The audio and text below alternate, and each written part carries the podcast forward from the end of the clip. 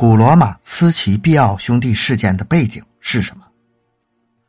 斯奇毕奥兄弟在早期的罗马地中海争霸战争中曾经起到过十分重要的作用，而且在当时名震四方，雄霸一时。任何一个有活力的民族都会对杰出高贵的敌人充满敬意。汉尼拔对罗马人斯奇毕奥就曾经给予过一定的赞誉。而斯奇毕奥兄弟事件的背景是人们一直争论的话题。在古罗马史上，普布里乌斯·科尔内利乌斯·斯奇比奥和他的弟弟卢奇乌斯·科尔内利乌斯·斯奇比奥都是名门望族科尔内利乌斯氏族的后裔。该氏族历代都有不少人出任过国家高级的军政官职。斯奇比奥兄弟二人的政治生涯及其个人经历都与战争有着不可分割的联系。斯奇比奥兄弟是第二次布匿战争和东方战争中的著名将领，哥哥因攻占迦太基结束第二次布匿战争而获得了阿非利加征服者的称号，弟弟因其在小亚细亚西部大败塞琉古军队，国王安条克三世被迫接受罗马和平条件而被称为亚细亚征服者。斯奇比奥兄弟的作战生涯对他们本人乃至整个罗马共和国的历史都产生了非常重要的影响。可以说，斯奇毕奥兄弟的突出贡献对罗马地中海霸权的逐步确立起到了举足轻重的作用。斯奇毕奥兄弟生活的时代正值罗马跨出意大利半岛对外征服的岁月，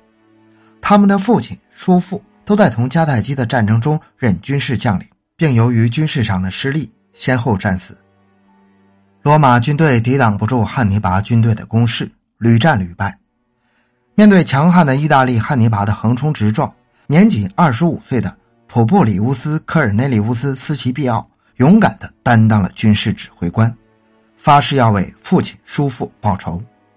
不但要征服西班牙，甚至还要征服非洲。罗马人对他寄予厚望，元老院破格不考虑他没有任何官职的阅历。任命他为西班牙的总指挥官，他不负众望，在公元前二百零六年，基本上肃清了迦太基人在西班牙的势力。公元前二百零四年，他开始着手征服非洲。公元前二百零二年，在迦太基南部的扎马决战中，斯奇毕奥利用有利的地势，并得到努米底亚骑兵队的助战，终于取得了胜利。他彻底打败了汉尼拔，也彻底打败了罗马对外扩张中最强劲的一个对手迦太基，结束了第二次布匿战争。布匿战争后，罗马把注意力转移到了忙于争霸战争的东方，开始了新的扩张。在同安提奥古斯的战争中，由于普布里乌斯·科尔内利乌斯在公元前一百九十四年曾经任职为执政官，他的弟弟卢奇乌斯·科尔内利乌斯。也被选为公元前一百八十九年的执政官，兄弟二人同时前往东方与安提奥古斯展开决战。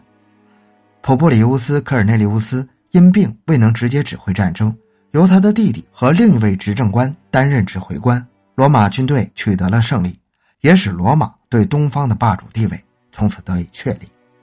正当斯奇毕奥兄弟军事上业绩辉煌的时候，厄运也降临到他们的头上。公元前一百八十七年，斯奇毕奥兄弟从东方凯旋后不久，两名保民官向元老院提出，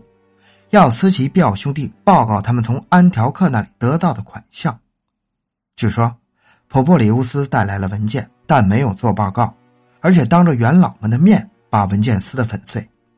可是罗马城内的人却传言，报告进行的不顺利。由于史料上的矛盾，所谓斯奇毕奥兄弟事件。成了没有答案的谜，因为战时的罗马军事统帅几乎可以任意处理战利品和军事掠夺物，对他们进行法律上的诉讼或采取其他办法进行控告都是困难的。因此，种种迹象表明，全部的事件的背景显然是在政治利益方面上产生的。斯奇毕奥兄弟事件的原委已经无法用史料来说明，一般认为，这次事件。是由于斯奇毕奥集团势力过于强大而引起的。当时，各高级官职内部都有科尔内利乌斯氏族的人，